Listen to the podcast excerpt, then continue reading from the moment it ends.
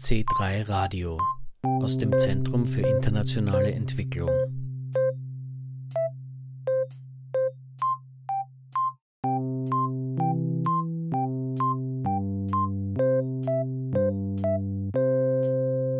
Am 30. Mai 2023 hat im C3 Zentrum für internationale Entwicklung ein Symposium zum folgenden Thema stattgefunden. Will Universal Basic Income Really Change the World? Global Evidence on Basic Income. In der heutigen Ausgabe von C3 Radio berichten wir darüber. Es begrüßt Sie Jürgen Planck. Der Hintergrund zum Thema. Experimente mit der Auszahlung eines bedingungslosen Grundeinkommens wurden bereits in so unterschiedlichen Ländern wie Kenia, Finnland, Namibia, Indien und Kanada durchgeführt. In den USA wurden Varianten des bedingungslosen Grundeinkommens in der frühen zweiten Hälfte des 20. Jahrhunderts diskutiert, unter anderem dank Martin Luther King Jr. und Milton Friedman. Das im ÖGB-Verlag erschienene Buch Sinnvoll tätig sein – Wirkungen eines Grundeinkommens beschreibt die Ergebnisse eines im Waldviertel ausbezahlten bedingungslosen Grundeinkommens an Langzeitarbeitslose. Einige der Empfängerinnen haben sich selbstständig machen können die meisten haben sich nicht mehr vom AMS gegängelt gefühlt. In der Schweiz wurde im Jahr 2016 über ein bedingungsloses Grundeinkommen abgestimmt. Ergebnis 23,1 Prozent haben zugestimmt. In der Hauptstadt Bern haben sogar 40 Prozent Ja dazu gesagt. Ein häufig genannter Einwand dagegen lautet, ein bedingungsloses Grundeinkommen sei nicht finanzierbar. Kaum jemand würde mehr arbeiten, dadurch fiele kaum Einkommenssteuer an. Eine repräsentative Umfrage zeigt allerdings, dass nur 2% aufhören würden zu arbeiten. Ein weiterer Aspekt zum Thema. Seit Anfang der 2000er Jahre sind gezielte Bargeldtransfers ein heiß diskutiertes Thema in Politikkreisen, insbesondere aufgrund des Erfolgs von Programmen wie dem brasilianischen Bolsa Familia. In jüngerer Zeit hat sich die Debatte auf das Potenzial des bedingungslosen Grundeinkommens als alternative Maßnahme verlagert, das einen effektiveren und würdevollen Ansatz für Sozial- und Entwicklungspolitik und für eine gerechte und nachhaltige Lösung in Bezug auf Armut und Ungleichheit bieten könnte. Ein Experte ist aus Hyderabad, Indien, zum Symposium nach Wien gekommen. Der Soziologe Sarat Davala ist zurzeit Vorsitzender des Basic Income Earth Network, kurz BN, das seit dem Jahr 1986 besteht, und er leitet das Work Free Basic Income Pilot Project mit Müllsammlerinnen in Hyderabad. Ich frage Sarat Davala, inwiefern ein Universal Basic Income die Welt verändern würde und welches Ziel sich das Basic Income Earth Network gesteckt hat. The world is changing now, but it's, it is changing in a direction that we are disturbed about. So you have uh, all kinds of utopias. There is a neoliberal utopia, there is a nationalistic utopia, there is a fundamentalist utopia, there is a jihadist utopia. So when people are being dragged into those utopias, we should have a basic income utopia basic income society as a dream, and we should push as much as we can, and we should push uh, the world in that direction. So that is the mission of uh, our BIEN, Basic Income Earth Network, of which I am the chair. So we are trying to, our mission in the next 10 year ambition and mission is to open conversations in every country in the world, each of the 226 or 230 countries yeah, it will change the world. I believe in that strongly. So the discussion is also in Europe going on for a while, and I've followed the discussions, and it's an ongoing process. How long will it take till it becomes reality instead of a utopia? An idea like basic income comes, and with its five characteristics I just said that individual, cash, unconditional, universal, and periodic that idea actually comes and starts interrogating the existing ways of doing things. So, this is a, a, new way of thinking and doing society and doing development, or whatever you want to call. It will cause a tension in the conversation, and then it interrogates the okay. I propose that this is the outcome I want from this idea that my my goal is not poverty alleviation. My goal is not fixing the problem of poverty. My goal is to strengthen human dignity and human freedom. That is my goal, and basic income, I believe, is going to do that. So, are your programs doing that? In Europe, for example, if you take the welfare system, welfare system is for the exceptions. If you are mentally ill, you can't work, or if you are unemployed, and so the whole system so to enter into a welfare system is like entering into a hospital because you're ill and you have to be treated and you have to, you have to get out of the hospital. You don't have to, you shouldn't stay in the hospital. So in the hospital, if you are doing things like uh, things that are not supposed to be done in the hospital, you're penalized. So in Holland, I just interviewed a, a person on stage in front of like 50, 60 people. I interviewed for about 45 minutes a welfare recipient and uh, the whole picture that comes out is that the way you penalize, the way you want to control, the way you. So you, you're as a society, what kind of human beings are we trying to produce? We are trying to produce slaves. We're not trying to produce human beings for human thriving. So we have to change. I think today, if you look at nature, it is getting damaged and destroyed. You see, you see the human body, the food we the kind of food we eat, the kind of drug industry, the drugs we take so all these things are under a threat. So I see that a new society, new ways of doing things is a necessity rather than a utopia. Alaska gilt als einzige Region weltweit, in der alljährlich ein bedingungsloses Grundeinkommen an jeden Bürger und jede Bürgerin ausbezahlt wird, gespeist aus den Erdöleinkommen dieses US-Bundesstaates. Die niedrigste Auszahlung im Jahr 1984 betrug 331 Dollars, Im Jahr 2015 wurden 2072 Dollars ausbezahlt. What I found interesting in the morning sessions was that people in Africa would gather their basic income that they get, save it up for a couple of months, and then invest it into some small business or into some goat or whatever. In Alaska, people would take more drugs. Yeah, accidental mortality. More accidents. So when they get the money, so, there's an accident. Yeah. So what does this say about Africa? What does this say about US maybe?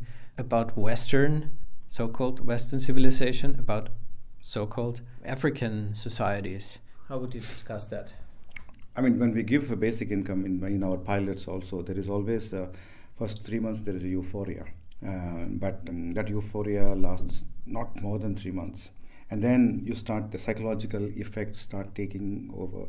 And then you start planning. And then you start being very conservative.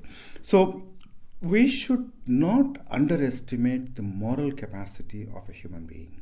That people who do wrong, they feel guilty and then try to compensate it. So there is always this pendulum of uh, wrong and the right.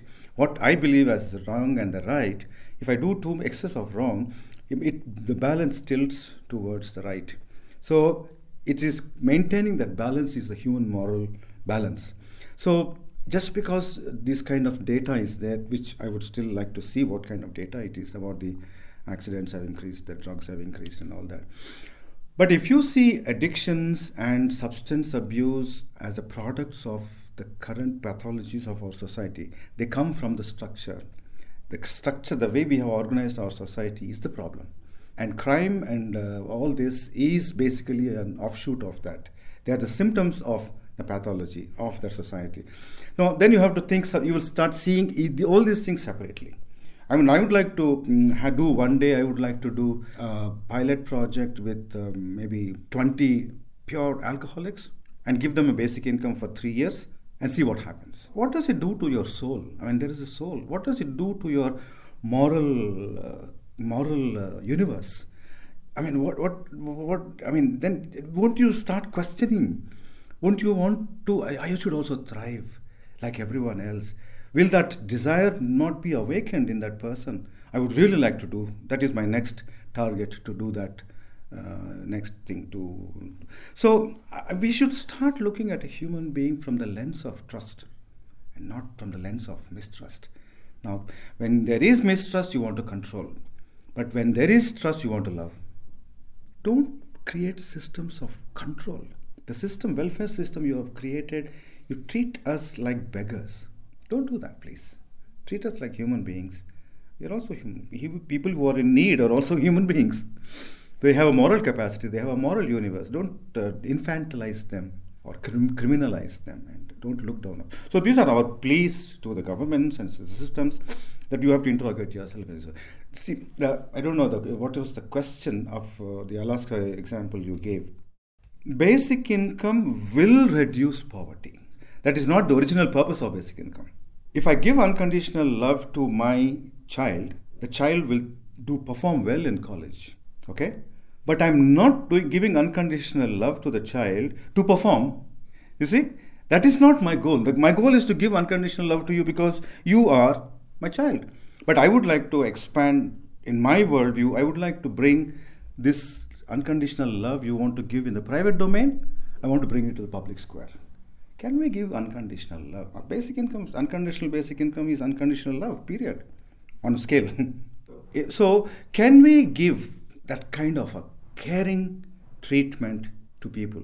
Then I think even the drug addictions will come down, even the alcoholism will come down even um, all the pathologies we see. So we are treating the symptoms, we are not treating the.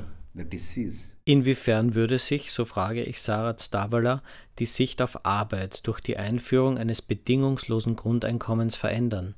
Etwa in Indien, wo Formen von moderner Sklaverei und Schuldknechtschaft durchaus gegeben sind. If you saw in that uh, presentation I made, the, the one set of people who were most angry with the project were the moneylenders. And you have seen that people are doing more of their own cultivation and less of wage labor, which means that it's likely to be a wage uh, labor shortage in the labor market. Okay, who do you think will be angry? The landlords who own the land. Okay, and landlords and moneylenders are the same most of the time. So the landlord will lend the money advance and expect the worker to work for him for uh, six months or three months or whatever contract that is without getting paid. You're just repaying your loan. Well, so the objections that come about basic income are often are coming from the landlords, which is if you see the world, in, if, if, I, if I can take the liberty to generalize, if you see the world is made of, you can clearly see it's invisible, you can see that it's made of masters and slaves, slaves who work for the masters. And the goals are of masters. The outcome that want that they want is master's out, output. The plantation belongs to the output. In the olden days it was the plantation. Today it's the country. So the whole notion of paid work is designed to serve the purpose of the master. So the nation countries are producing through their systems more slaves com- to comply so you see there is paid labor but you see the work done by women it's all unpaid labor yeah i would call it your stealing labor that is your stealing labor and calling it culture, love, and all that bullshit. So we have to decouple work. We have to decouple work and income. Unless we do that, you end up because you end up remaining a slave and you retain the slavish mentality. You will never be free. You have to unslave ourselves, deslave ourselves, whatever. That whole slavish mentality that is taught to us, you obey. That is your job. So that's why law and order. So law and order is not just about crime. Law and order is about at the workplace you have to do this. We have to completely look at work in a different way. To, I would like to see 100 years from now or 50 years from now, robots become our slaves. In which case it is not bad. Robot never gets tired, except as long as you give solar energy, it's permanent. Robots should become our slaves, and all individuals, all human beings should become the so called masters. But then to be a master of a robo is very different. Robo is there to just do. So I'm not threatened by that. So we should have a system where we, everybody gets a basic income. You have a choice to do this work or that work. It's an, it's an optional thing. And then you get all your basics met by because artificial intelligence is there because we can lead a prosperous life with the existing wealth we have. Die Datenbanken, die die Computerprogramme der künstlichen Intelligenz stützen, werden in asiatischen Billiglohnländern mit Daten gefüttert, und zwar von Menschen, die über Stunden Bilder beschlagworten oder markieren. Inwiefern setzt sich im Computerzeitalter die Ausbeutung von Arbeitskräften in einem neuen Feld einfach fort? Dazu Sarath Davala. And that's what last 30, 40 years, that's what has been happening that the entire production systems are kind of shifting all over. The new business models are all about flexible manufacturing operations to shift all over the world. Well, see, in it, it happens in concentric circles. Like in a small scale, it's happening in, in every house through the gender division of labor. Okay, so if you are talking about uh, Austria or Germany versus uh, Bangladesh, where they have shifted all the dirty jobs to them, in the gender division of labor, we have shifted all the dirty jobs to women. I mean, looking after a child, there's a lot of love there, but uh, there's a lot of work, a lot of labor there. This is, is about power. So it's about power. If you have power, you not only each time convert the other person into a slave, whom you can, you also create a structure and a society, a whole society around it that slave actually thinks, believes that it's good to be a slave. So basic income, in my view, benefits most the one who most needs it, the people who are disabled, the people who, particularly women. We saw in our pilot project, we found that women were the biggest beneficiaries of this whole system because for the first time they have opened a bank account. For the first time they are operating, they think they have their own money. Beim Basic Income gehe es nicht um Geld, sagt Savat Davala in einem Schlüsselsatz. not about money, it is what the money is symbolizing. Diana Baschur ist ebenfalls beim Basic Income Earth Network. Sie forscht an der Uni Wien und befasst sich in ihrer Keynote mit dem folgenden Thema. Is there a case for basic income in post-conflict countries? And so what I propose is to include a basic income for peace. It would be a tool that would complement traditional peace building efforts. And the idea would be to channel some of the reconstruction funds uh, directly to the population in the form of a basic income. As we've seen, this tool is universal, individual, unconditional, regular, and in cash format. And it has key differences with cash transfer programs that are widely implemented across the UN uh, programs. Um, and also, we've also seen in, in what ways a basic income is different um, um, from, from a cash transfer. When a basic income is distributed individually, and conditionally and universally, it's been shown to create basic economic security for the individual. When this happens, the mental bandwidth expands, people start to think differently and think beyond the day to day survival mode. And when they're able to meet their basic needs in this way, they start also to, to think how they can improve their own livelihoods by engaging in productive activities. At the household level, decision making also becomes more inclusive as every person becomes an income generating individual. So with this, people have had uh, personal resilience. So with personal resilience, people's mental and physical health improved and their financial stress decreased. And with this, we, we have something that is called the feedback effect, whereby um, as people become healthier and, for example, perform better at school, children perform better at school, public expenditures on these basic services becomes efficient. Uh, and so this is very important when we're, we're, when we're trying to value the, the benefits of a basic income. First off, we have a general decrease in, in inequality. Because the basic income is distributed in an equal value to everyone, it is naturally more valuable to the uh, poorer segments of the society than the more well-off. We've seen in the pilot that people start engaging more uh, positively with the community, a process of common decision-making, of pooling resources, and social cohesion improved. As the basic income enables people to meet their basic needs, it immediately appeases the deprivation. So in terms of an engine for economic growth, in Namibia, we've seen self-employment increase by 300% after the introduction of the basic income in the pilot there. The multiplier effect I, I referred to, uh, we've seen up to 2.6 times the multiplier effect. So the one unit of currency injected in the economy created 2.6 times its value. This is pretty, pretty uh, impressive numbers. Das Geld wurde zum Teil auch für gemeinschaftliche Projekte eingesetzt, etwa für den Ausbau einer Dorfstraße. Das hat die Solidarität in der Gemeinschaft erhöht. Und wie wird ein Grundeinkommen etwa auf UN-Ebene diskutiert? I'm really happy to say that there is increasing interest in this tool We have here a list of countries where it's been considered or a pilot is currently in the making. So Afghanistan had the UN country team there agreed a targeted basic income two years ago. In Iraq, um, I worked with UNIDO on a pilot feasibility studies also two years ago. Uh, in Sudan, the World Bank started a, a, basic income project, but it had to be stopped uh, because of the political upheavals. Nepal, uh, so SHERAX is actually working on a UNDP pilot proposal there. And at our um, Congress, annual Congress at BIEN two years ago, we had a panel of uh, six UN agencies, the World Bank and IMF speak in favor of, uh, of income. So I'm quite happy that uh, this has been uh, discussed more and more. Zusammenfassend sagt Diana Bashur. We have a tool that can restore livelihoods, improve people's resilience and their dignity. It awards agency to the vertical stigmatization. It has the potential to jumpstart the local economy, strengthen social cohesion, renew the social contract. It is also quite efficient, given the multiplier and feedback effects. Its challenges relate to security consideration, availability of services and infrastructure, the question of market functionality and financing, uh, as well as the local acceptability question of the basic income. There are some institutional considerations that I would uh, draw the attention to, maybe the first set. And here, this is the question of how donors perceive uh, cash. So Diana Baschur von der Uni Wien. In Österreich haben sogenannte Superreiche bereits deponiert, dass sie mehr Steuern bezahlen möchten, die Ärmeren zugutekommen könnten.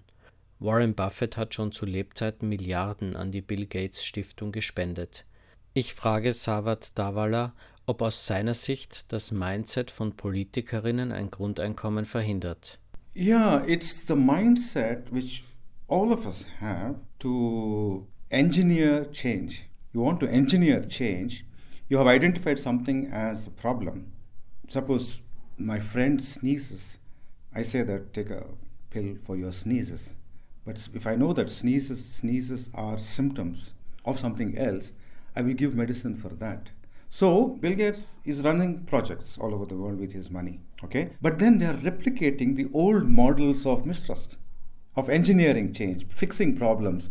But when will you give that freedom that you have to an ordinary person? And I'm also saying that give uh, that freedom to an alcoholic and let us see what he's going to do. I'm saying give it that freedom to. I'm working with a dozen transgender persons who are doing sex work, so we are giving an unconditional basic income and then running care uh, workshops. So the point is that there should be a disruption of the way you do things. Even you have all good intentions. I'm saying everybody has good intentions, but then you are what Albert Einstein said that you cannot solve a problem by using the same tools that created it. There should be a disruption. Unless there is a disruption, and uh, that's why I'm saying that basic income is not an economic policy. Basic income is not a poverty alleviation policy. Basic income is not about income. Basic income is about trust and unconditional love. It's about relationships. It's a whole new way of looking at life. It's a whole new way of looking at policy, people, state, and citizens. So it happens to be people, when they reduce it to where is the money going to come from? When you reduce to that question, that is the question doesn't have an answer. It is it has an answer, but outside the system. Then I'll come and ask you, what are you doing with your minerals, and whom did you give a contract to, and how did that contract go, and what is the revenue that is coming from, and what is the ratio between the contract money and the license money and the revenue, and where is that revenue going? Let me ask all. Let me put everything on the table. Let's talk. I mean, that is the conversation we want to uh, facilitate in every every society in every country we have to do it. Just as much as in japan as in austria as in india as, because we are all part of the industrial society industrial way of thinking we have reduced human beings also into machines. We have to rehumanize human beings and start looking at human beings as human beings and say human beings basic needs are not food clothing and shelter. That is true of all mammals all birds everything the entire nature but uh, human beings are a species where you say that their basic needs are dignity, freedom, and equality. Do the programs based on those assumptions. Then you will do the program in a very different way. So, Bill Gates giving billions of dollars, if he can disrupt this mindset and do it differently, then all that money is welcome.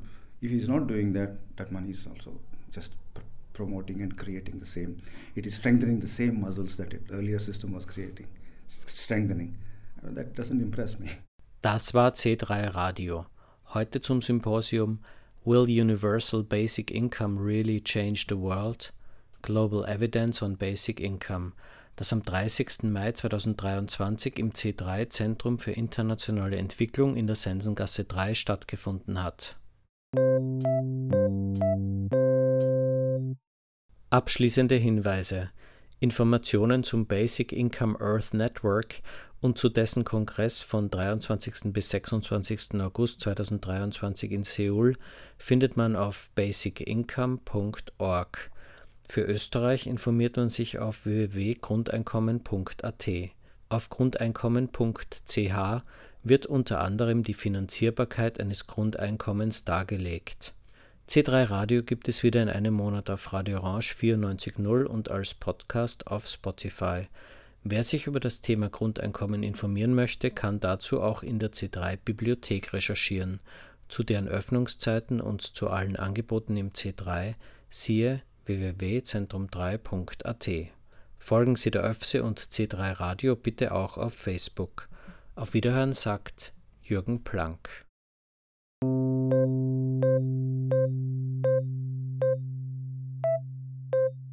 C3 Radio aus dem Zentrum für internationale Entwicklung.